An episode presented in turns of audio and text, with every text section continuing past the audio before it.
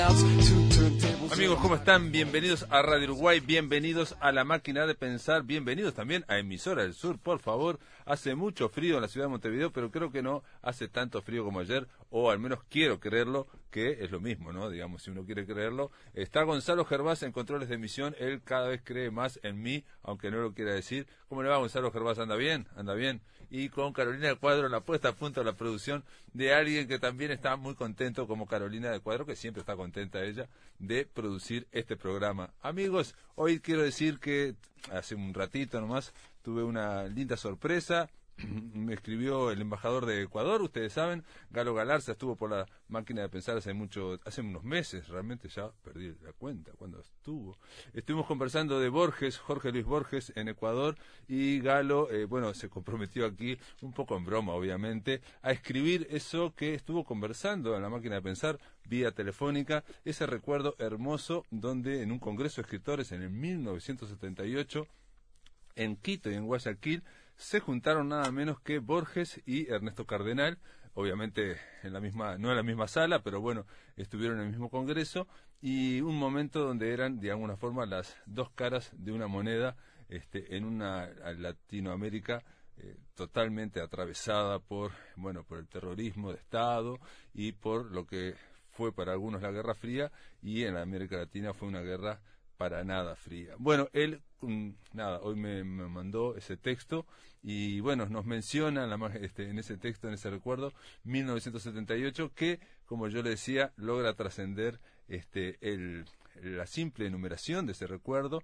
que es personal, obviamente, obviamente para todos los ecuatorianos también, y trasciende más allá de las figuras de propio Borges o de Ernesto Cardenal, para ser una especie de recuerdo de lo que, bueno, de las de los sueños que había en América Latina, del terror que había en América Latina y bueno, de cómo este hemos sido atravesados en estas décadas por esos sueños, esas también esas decepciones y en este siglo XXI que genera este nada, digamos, cuenta algo Galo Galarza que uno le queda queda pensando y pensando y bueno, cada uno hará su su su su asociación. Yo hice muchas asociaciones, pero no lo voy a no los voy a aburrir con esto, amigos, porque hoy en la máquina de pensar vamos a estar conversando por un lado de la revista de la Biblioteca Nacional y al final del programa vamos a estar en la columna de, Andrés, de Andrea Arismendi hablando de Rosario Brefari. Continuamos el homenaje que comenzamos el lunes con Nelson Díaz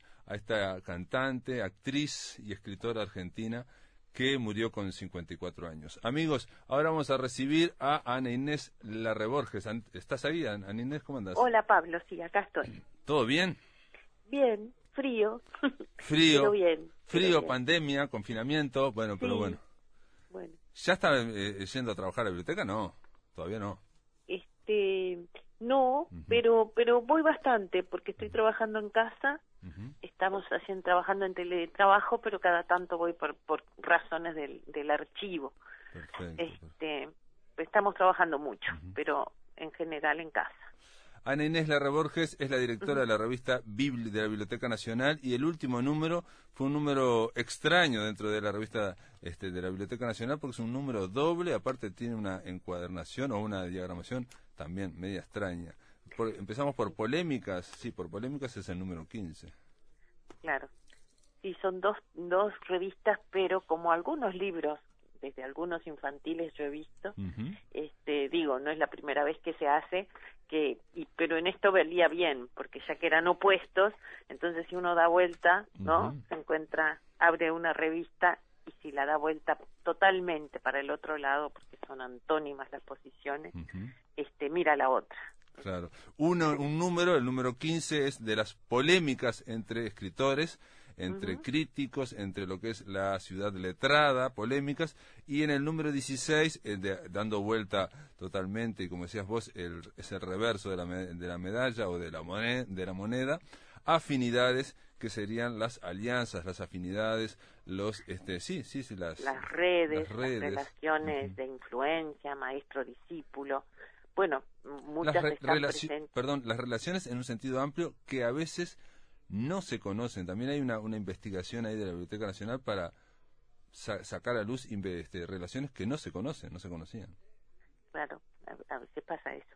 Pero claro, todo lo que sea cooperación y por el otro lado todo lo que sea discusión, polémica, confrontación o todo lo que sea para decirlo en palabras que usaba a veces Luche Fabri, amor u odio, ¿no? Marte o, Venus quizás. Sí, sí, este, la competencia o la colaboración también, ¿no? En el arte, sí. Mm. En el arte de la literatura y lo acotamos a este a la literatura eh, hispanoamericana, ¿verdad?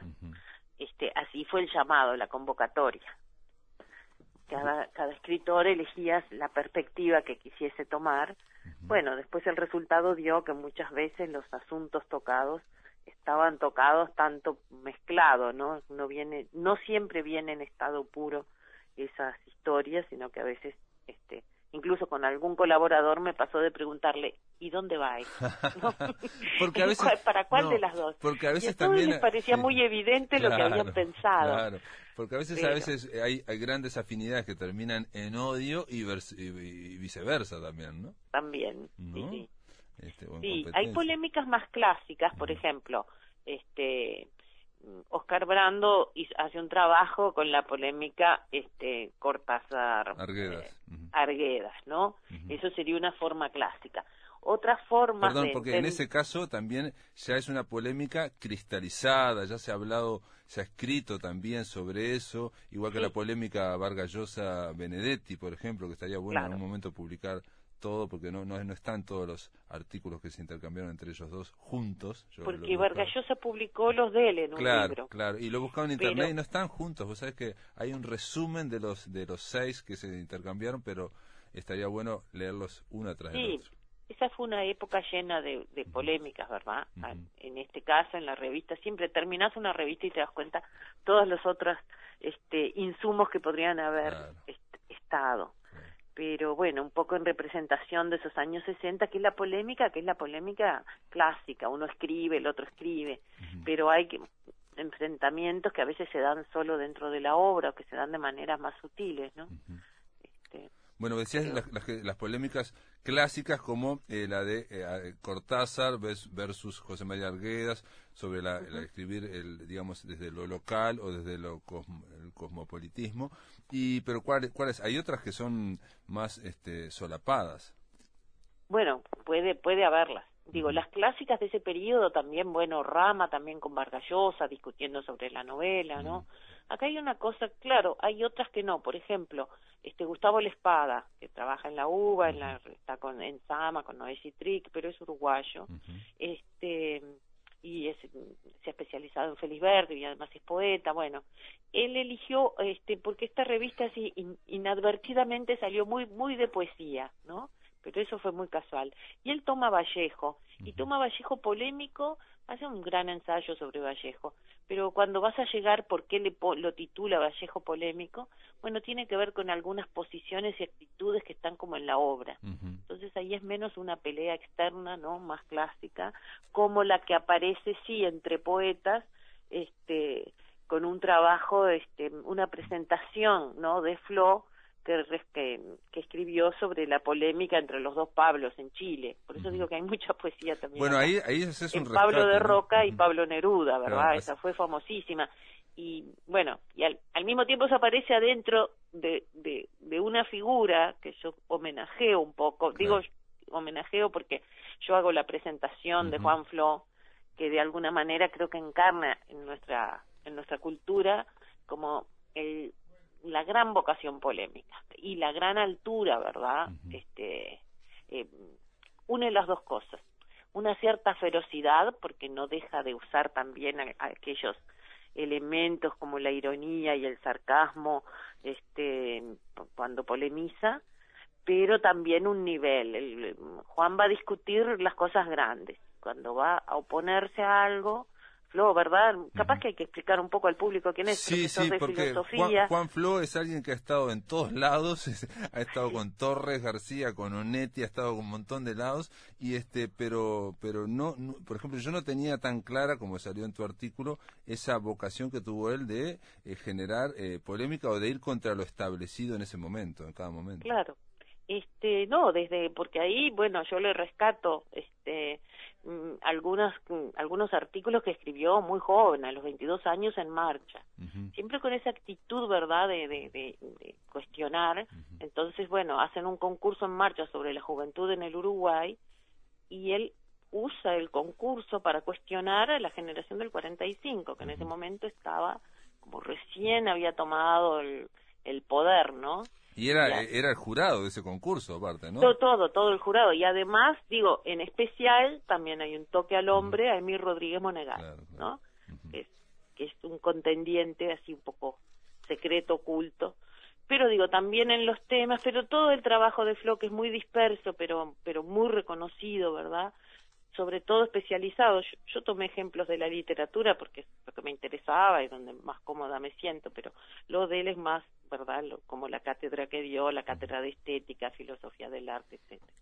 Pero, por ejemplo, tenía una línea editorial, yo no sabía, porque sí, sí había oído hablar de un libro que no leí y que llamaba mucho la atención porque lo hace contra Borges, ¿no? Este, lo, vi una vez, pero no lo pude leer, este, y es, un, es una recopilación de artículos contra Borges, y estamos hablando de los años 70 cuando ya estaba consagradísimo Borges, ¿no? Estaba muy consagrado, ¿no? Este, Sí, sí, sí, es un, libro muy temprano. Después hizo otro con el mismo título, una recopilación. Él hace ahí una antología y hace un prólogo maravilloso. Yo soy totalmente borgiana, bueno, tú también, pero aún así se puede apreciar y creo que es donde tiene la mejor prosa Flo, este, no sé, quizás por el objeto de estudio, pero lo que sí es verdad es que siempre si toma, toma como contendientes grandes. Claro, Cuando va a discutir, ¿no? Bueno. Y establecidos, ya establecidos también, ¿no? En general, es para cuestionar lo establecido. Por ejemplo, buscar. Claro, en el artículo de sobre todo es más contra el borgismo que contra Borges, ¿no? Hay que ver que también eso es una actitud, bueno, un poco ideológica, que un poco este, coincide, ¿verdad?, con la de aquellos parricidas argentinos como Prietos, Adolfo Prieto, sobre todo, que yo sé que Flo lamentó no haber podido incluir porque Prieto había quedado mal, fue, fue el que el que sacó la espada entre los jóvenes argentinos. Contra este, Ezequiel Martínez Estrada. Contra Borges, contra ah, Borges. también. Sí, contra Borges. Y entonces, este, pero después quedó un poco reticente, bueno, no sé. Y entonces, este, cuando Flo lo invitó, no se resistió. Pero bueno, aún no compartiendo la condena, este, el juicio es, de contra Borges lo tenés que leer porque es muy disfrutable. Sí, sí, sí. No, pero aparte te interesa porque son otras visiones. Igual que, bueno, eh, el de Pablo de Roca y Neruda también, de última es contra Neruda, ¿no? Este, sí, sí, lo de Pablo de Roca ya es un poco un delirio. había otro que no. Pero el prólogo lo hacía este hombre, ¿no? No lo hacía Juan. No, no, ah. claro. Él Lo que pasa, bueno, eso fue cuando Flo, no sé, capaz que va a tomar toda, toda la, toda la conversación. Pero no, fue una cosa de un ganapán cuando le echan de la universidad en la dictadura. Mm. Entonces, bueno, se puso a inventar una, una tenía mucho contacto con Buenos Aires, inventó esa línea de libros editorial, ¿verdad? Una colección, este, y le llamó como Polemos. bueno, está, es lo que lo que define un poco a Flo, ¿no? Polemos, sí, Polemos, la guerra. Hasta la, hasta la muy reciente polémica con, con, con este sobre las artes plásticas, sobre el fin de las artes ¿Qué? Perdón. Con Pelufo Linari, ¿no? Claro, con Gabriel Pelufo, en Brecha. Sí, sí, sí, Eso fue así lo último. Entonces, bueno, es una vida intelectual, este, signada por eso y, y bueno, es interesante. Contra Derrida también escribió, también. Sí, sí. o, o también en un, en un coloquio que se hizo sobre lo Tremont, también contra los que iban. Bueno, sí, eso apareció de un modo un poco raro, pero fue sí, fue una entrevista que yo le hice, que en realidad no era una entrevista porque era todo de él. Este, pero sí, pero de alguna manera compartiendo esa manera de disentir también con un poco esa táctica de guerrilla que es la de la polémica clásica. Claro, ese sería un polemista clásico. Después también hay un artículo de Alzugarat donde trata de centrar el momento en que la generación de 45 se partió, ¿no? Donde Idea escribe, bueno, a partir de, de ahora ellos por un lado y nosotros por otro, ¿no? Una forma así. Sí, eh, es muy lindo lo que hace Alzugarat porque lo que es como rescatar. Es, es una especie de collage de testimonios, pero de algo que ocurre en dos días. Y se juntan una pelea de dos grandes poetas, Bergamín y este Juan Ramón y- Jiménez, y Juan Ramón Jiménez cuando Juan Ramón Jiménez viene y visita. Muchos recordarán la famosa foto en que se juntan tirios y troyanos de la generación del 45 para posar en la foto en la casa de José Pedro Díaz y Amanda Berenguer, para posar en la foto con Zenobia y Juan Ramón. Pero bueno, unidos en la fotografía, pero a través de testimonios, que lo que tiene de interesante es que son, algunos son retrospectivos, hay un escrito de, de, Vitale y también de, de María Inés eh, Silva Vila, Sí, Silva Vila. este, que son retrospectivos, ¿no? Pero hay otros que son en el diario de José Pedro, en el diario de Idea, escritos ahí en sus 20 años, o en una carta, este, toda esa pelea, entonces es como una pelea doble de la nueva generación, un poco entre los de número, podríamos decir, y, y el grupo más bergaminesco, más ligado a Bergamín, de Rama, José Pedro Díaz, Amanda, Ida en ese momento, y mirarlo como desde los testimonios muy íntimos. Entonces ahí era una manera distinta de ver de ver la relación polémica, no la polémica pública, sino se podría decir la polémica íntima y, y en dos generaciones.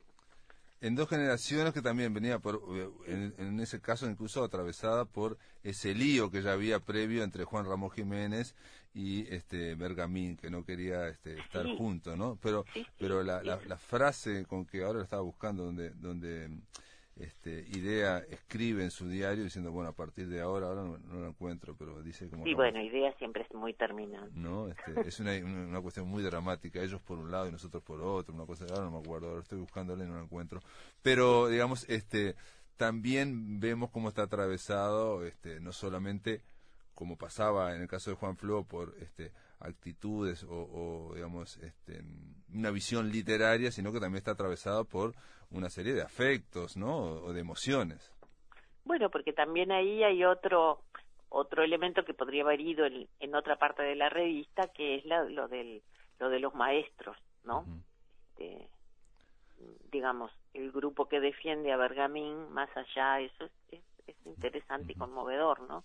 Sí, yo confieso que no conocía este todo este movimiento, lo conocía, una cosa es saber de, de, de lejos y otra cosa es ver el momento como lo transcribe Al-Sugarat desde distintos enfoques y ahí me acordé de en la en la mm, en la, ay, en la exposición de, del Centro Cultural de España sobre Ida Vitale hay una carta precisamente de Juan Ramón Jiménez que si uno sabe todo esto, la comprende mejor. En la carta Juan Ramón Jiménez le dice a Ida Vitale, no se peleen tanto, hay que seguir juntos por la poesía, y pone un ejemplo Juan Ramón Jiménez de que yo, por ejemplo, acabo de publicar un poema en algo que es, no lo puedo soportar a esa persona, no sé qué, pero por la poesía le di el poema a esa revista, ¿no? Como que había que mantener la llama, ¿no? Este, eh, uno comprende Tú sabes mucho. que en la sí. exposición, le conté a Alfredo eh, el otro día, hay también una carta de, de Ida que, que no nos dimos cuenta, tendría que haber sido parte, porque es una carta eh, a Juan Ramón de ese mismo momento. Claro. O sea que bueno, este, nos faltó eso. La Vamos- reponemos ahora en este diálogo. Muy bien, vamos a hacer una pausa, Ana Inés, espérame en línea, vamos a ¿Cómo hacer no? una pausa y a la vuelta, al regreso de la tanda, amigos, continuamos en la máquina de pensar, conversando con Ana Inés Larreborges, directora de la revista de la Biblioteca Nacional, sobre los dos últimos números de esta revista que están dedicados a las polémicas y a las afinidades del... Amigos, continuamos en la máquina de pensar, estamos conversando con Ana Inés Larreborges, ella es directora de la revista de la Biblioteca Nacional y estamos conversando sobre estos dos números de esta revista, que son el número 15 y el número 16, que vienen pegados, ¿no? Pegados pero eh, opuestos. Polémicas... y dándose la espalda. Exacto, dándose la espalda como dos poros opuestos, polémicas y afinidades. Aquí encontré al final, este, eh, bueno, la parte donde yo quería buscar de, de, de idea, pero no importa. Este, y también hay un, a ver, donde ella dice simplemente esto, acota después de pelearse, todo este, la generación del 45 dice, todo esto ha hecho un favor, demostrar que somos gentes incompatibles y que no hay por qué hacer el esfuerzo de trabajar juntos. Es hora de que nos separemos. Termina diciendo así, idea de una forma muy dramática. Hay un artículo que hay que mencionarlo por lo menos, porque nada menos de Beatriz Sarlo, Escrituras en Guerra, bueno, y hay otro de Martín Cuán, pero sobre todo Sarlo, Beatriz Sarlo, nada menos, hablando de su vínculo, de su relación con, con Ángel Rama también, ¿no? Sí, este, no, es muy valioso y, y además es como realmente así sorprendente. Yo, otra persona, así como uno podría decir en que, puede personificar el lado de la polémica, nunca dudé en, entre nosotros Flo, bueno, y entre y en la orilla opuesta Beatrizarlo, ¿no? Porque es, encarna bien este esa el intelectual este no sé si Angallé, sí, yo diría, el intelectual que, que habla a una sociedad, que habla a una cultura, con los instrumentos de la literatura, bueno, ahora está casi transformada en una politóloga, ¿no? y este y bueno y me animé digo tengo no sé una linda relación y una admiración muy grande y lo más increíble es que me agradeció que en vez de estar leyendo no me acuerdo qué era en el momento en que escribía si eran cosas eh, las noticias de Macri o de las cosas políticas podía volver y dedicarse bueno a volver a los casos que toma en ese ensayo que me parece que, que, que tiene esa inteligencia bien de Beatriz que es la inteligencia de lo general, ¿verdad? Para plantear problemas. Sartre, Val, Facundo, ¿no? Y este y al mismo tiempo es, sí el tipo intelectual que, que, tiene como una fe en la discusión de ideas. Este, cuando escribí la presentación de la revista, ya este, ella ya me había enterado hace tiempo su trabajo, pero este, encuentro que se prefería que empezó a criticar, ¿verdad?, esa costumbre de tratar de hacer consensos a la fuerza y de oponerse a la grieta y dice así como cual, todo todo se resuelve por la guerra es una tontería, también es verdad que a veces bueno, la oposición o el intercambio, bueno. Entonces creo que también es alguien y sí fue un honor tenerla en la revista este porque hay que ver que no se paga nada, que se distrae sí, no, es brillante, brillante el artículo porque hay que decir también que, como vos decís, ella lo que está haciendo ahí está reflexionando sobre el valor que tiene la polémica en lo que es eh, la construcción del discurso intelectual de una nación, de una sociedad, ¿no? No está hablando solamente de lo estrictamente literario y está analizando este, polémicas desde también desde Cicerón contra Catilina, ¿no? Hasta cuándo abusarás de nuestra paciencia, Catilina, ¿no? O sea, y, y, analizándolo como los gestos políticos que son y gestos sociales, pero también de reflexión. Exacto y, y bueno, y hace porque ama el Uruguay y fue, de alguna manera, ella también reconoció como maestro, que podría haber estado en, la, en el otro lado de la revista, este a Ángel Rama, ¿no? Siempre. y, este, y hace esa reivindicación bueno, sí, sí, sí, aparte, digo, incluso eh, pone recuerdos personales, eso es algo sorprendente que solo Beatriz Arlo en ese sentido podía hacerlo, digamos, ¿no? Desde Argentina y hablando de ah. la figura de Rama. Apunte sobre la polémica en la cultura argentina, bueno, Martín Coan, pasemos rápidamente, pero también Martín es alguien que reflexiona y que este, analiza eh, cómo se ha ido de... eso podría ser junto con Beatriz Arlo, cómo se ha ido degradando la idea de polémica por lo que podría ser el conventillo de las redes sociales, por ejemplo, ¿no? Claro. Este, este, este artículo de él es muy breve, pero bueno, yo pensé en él porque él escribió un libro que se llama La Guerra y en realidad reflexiona sobre las guerras, ¿no? Entonces, este, bueno, me pareció además de que lo admiro como escritor, pero el artículo es es breve, es algo que él este, bueno, es muy lúcido. sí, sí, sí, muy y comenta y ya comenta dos posiciones, entonces este siempre nos llegan, van pensando problemas, nos llevan cierta ventaja los los compañeros porteños ah, sin duda, sin duda, sí, sí, no, en el tema de reflexión, sin duda que a veces tienen una, gran visión, ¿no? Pero están tan cerca que igual es, es diferente, pero es pertinente para nosotros. que tengan que de todas formas, uno los lee y después dice, ¿cómo viven después? Porque eh, en lo que son discursos políticos, sociales, son otra cosa, ¿no? Digamos, esa reflexión parece este, faltar. Pero bueno, ah. vayamos, sí, porque realmente, ¿no? Este, son tremendos. Bueno, eso lo dice eh, Sarlo, que Argentina vive atravesada por casi una guerra interna, ¿no? Este, desde, desde su origen prácticamente, ¿no? Este, bueno, de la grieta, digamos, no es ahora solamente en el siglo XXI, ¿no? Como que viene, eh, tiene otras raíces. Vayamos a, los, a las afinidades, ¿no? Al otro, al último, al último número que sería el, número 16 y que está en el lado opuesto de esta revista. Que un detalle, en Ana Inés, eh, esto se puede comprar, dónde se compra, porque en un momento se, se iba a haber una distribución por comercial. Bueno, sí, existe la, la distribución pero no sé si este número, este número lo agarró la pandemia. Mm. Pobre. Ah. Este, siempre es difícil, ¿verdad?, hacer llegar a veces las publicaciones del Estado, pero bueno, por, por un lado, sí, lo que sí tengo que decir que está puesta en línea, o sea que este, en el sitio de la Biblioteca Nacional y creo que también googleando así, si ponen revista de la Biblioteca Nacional, tal número, este, se llega hay que ir a publicaciones, digo, lleva unos cuantos, hay que hay que hacer unos cuantos clics, pero se lleva y está completamente este, a disposición, ¿verdad? Sí, o si no van al blog de la máquina de pensar, nosotros ya lo linkeamos y linkeamos las dos revistas, polémicas y afinidades. Entonces cliqueando no hay manera de ponerla en no, si no. se lee patas para arriba, así que se leen como dos pero se, se, puede leer y está linkeada, reitero, incluso están los artículos este, separados, en, si uno va a polémicas y lo mismo si uno va a afinidades. Reitero, si van a la máquina de pensar, eso está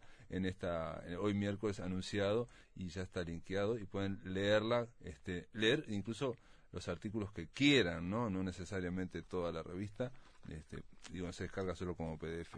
En, en, en las afinidades, bueno, algunos encuentran, por ejemplo, alguna sorpresa. Yo decía que a veces los críticos pueden eh, detectar relaciones que no se habían detectado. Por ejemplo, eh, como es eh, Alves Francese, eh, detecta una afinidad, una, una relación entre Silvina Ocampo y nada menos Jules Supervielle, ¿no? Este, claro, pero es a través de las traducciones.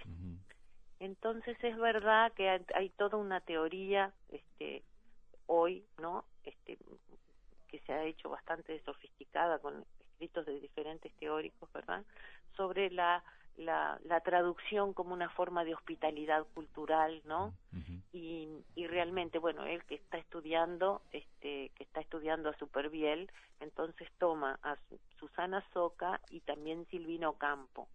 Y entonces, este, está bien porque viene a descubrir una relación que los biógrafos no no habían no se habían detenido. pero es verdad que el trabajo de traducción que es un trabajo es un trabajo de amor de gran entrega porque es un trabajo como de monje no el tiempo que lleva a traducir traducir poesía entonces, este, bueno, lo que es la colaboración va en ese sentido. Porque a veces pasa en eso, digamos, que había una cierta afinidad o, conocimiento y lo que dice eh, Francisco Alves Francese, que por ejemplo que en la, en la biografía de Silvino Ocampo de Mariano Enríquez no se menciona nunca la, el nombre de Superviel y en la de este Paseiro, la biografía de de, de Superbiel, nunca aparece el nombre de Silvina Ocampo. Sí aparece claramente el de Susana Soca porque también menciona ahí, como hace un juego de espejos, de que cuando en la Segunda Guerra Mundial Susana Soca estaba allá y Superbiel estaba acá. No, eso me, me, causó gracia, este, pero que siempre tuvieron una, una gran afinidad entre los dos, ¿no? ¿No? Este, bueno, y vayamos a otros a otros artículos. Por ejemplo, bueno, está Felisberto Hernández y Yamandú Rodríguez, por ejemplo, ¿no? Este, ah, sí, de Jean-Philippe Barnabé. Sí, sí, están, están yendo por, por el interior. sí, yendo por ¿eh? el interior, ¿no? Este, muriéndose de frío. Hay que ver quién era. No sé si todos lo conocerán, ¿no? El que está, bueno, Jean-Philippe dice que está justamente olvidado.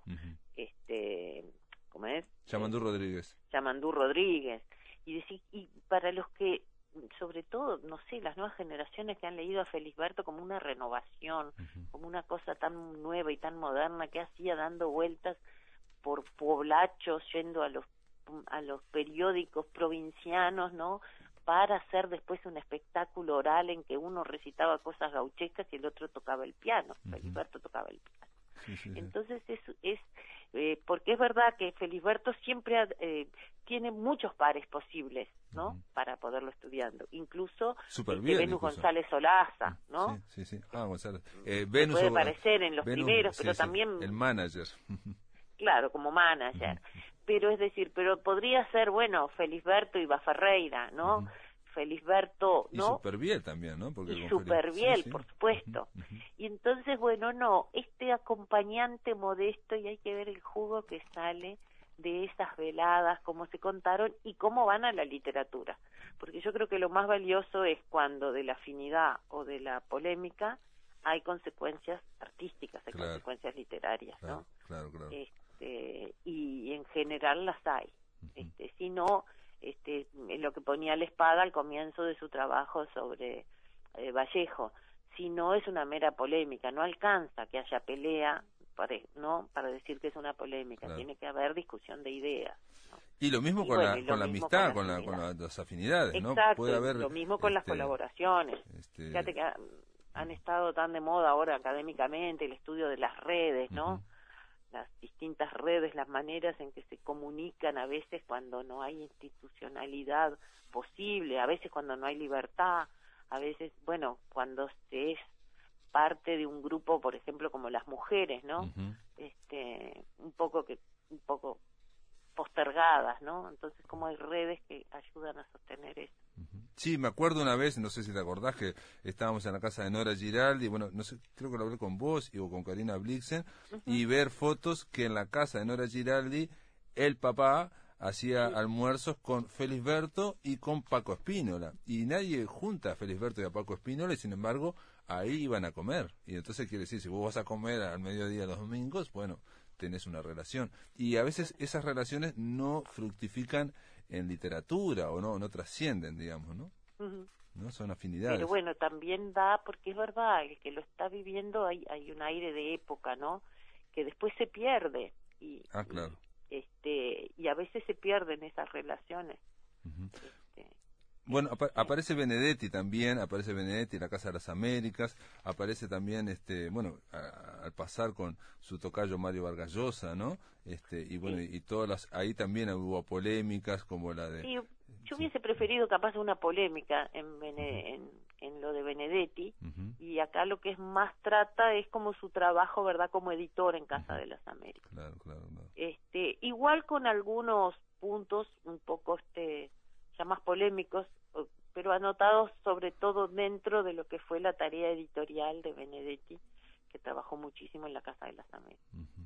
Muy bien, bueno, y, también hay sobre Ida Vital, esa insana costumbre de observar, de María José, María José Larre Borges. Sí, yo en parte quería que estuviese Ida Vitale y, y también que estuviese Benedetti, que se venía el centenario. Entonces, este, bueno, fue bienvenido este todo ese trabajo. Sí, María José hizo un trabajo porque hay que ver la impresionante cultura de Ida Vitale, ¿no? Este, realmente. Es impresionante, sí, sí, sí, sí, Hay cosas que están como más a la vista, pero esto en que habla de su formación, María José la, la, interrogó y después fue a buscar los libros y habla de los prosistas españoles, que no es lo primero que uno piensa en ella, sino como, ¿verdad? como una traductora de la poesía francesa que lo ha sido, etcétera y sin embargo tiene no toda esa densidad y más más en, en, el espíritu de la época sí sí de Río de la Plata que ya había una especie de una suerte de anti-españolismo en un momento que digamos este Borges es el que genera ese gran programa este y tiñe condensa también yo no creo que lo, haya impulsado solo Borges sino que condensa son líneas que, que hay. Y bueno está se nos terminó el tiempo pero hay yo más. quería decir algo porque este seguramente es una despedida también de la revista. Yo ya estaba pensando, ya la dirigí como en 10 años, ¿no? Mm. Este, voy a colaborar en la próxima también, pero este año, bueno, entre el, el, el, centenario de idea, quería poder, con, ¿viste? También este, concentrarme en eso. Y bueno, pero decirlo como me presentaste tantas veces como la directora, sí lo he sido y, y lo soy de esta de la que hablamos. Mm.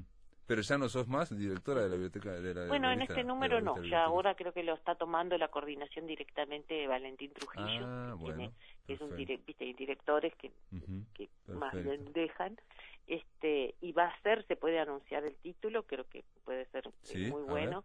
Una la revista va a estar dedicada como a reconstruir una historia, pero entre muchas voces de la este, Biblioteca Nacional, que es verdad que mm. nuestra biblioteca todavía no tiene una historia. Mm, está bien, hay que escribir, hay que hacer un relato, hay que hacer un relato histórico.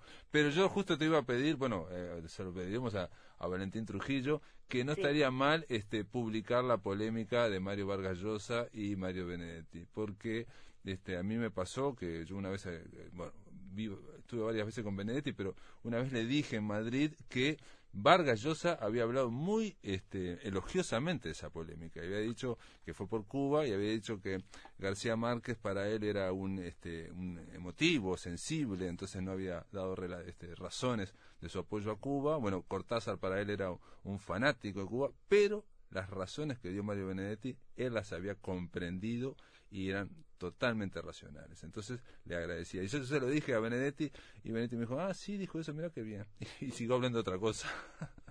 pero es muy bueno yo leer le escuché igual a Benedetti mm, que mm. de alguna manera, alguna vez le escuché reconocer porque tuvo unas polémicas, este sí, muy sangrientas en España. En España, sí, sí, sí, me acuerdo, con este, José Ángel Valente, con, el poeta. Con Valente, por ejemplo, con los poetas. Pero, en cambio, en, así como con su tocayo, creo que este, reconocía que se había mantenido siempre ahí. Como y es, es en, estos en estos momentos este, es un modelo poder discrepar con esa altura y poder decir, como decía Vargallosa, comprendo sus razones, mm, son respetables, no son compartibles, pero las comprendo, digamos, comprendí por qué él tiene esa posición. Eso está muy bueno. Ana Inés Larre Borges, gracias por estar en la máquina de pensar. Reitero que la revista de la Biblioteca Nacional van al blog de la máquina de pensar y pueden linkear, ahí pueden, digamos, cliquear polémicas y afinidades y van a poder leer mucho más de lo que estuvimos conversando con Ana Inés. Mucho más, por favor. y por suerte está abierta y gratuita y al alcance. Dale, te mando un abrazo grande. quedó demasiado por el camino y eso, eso es muy injusto con los que escribieron. Pero pasa con las revistas también, siempre quedan cosas, pero eso es lo bueno, ¿no? Te mando un abrazo grande, ¿eh? Igual, gracias.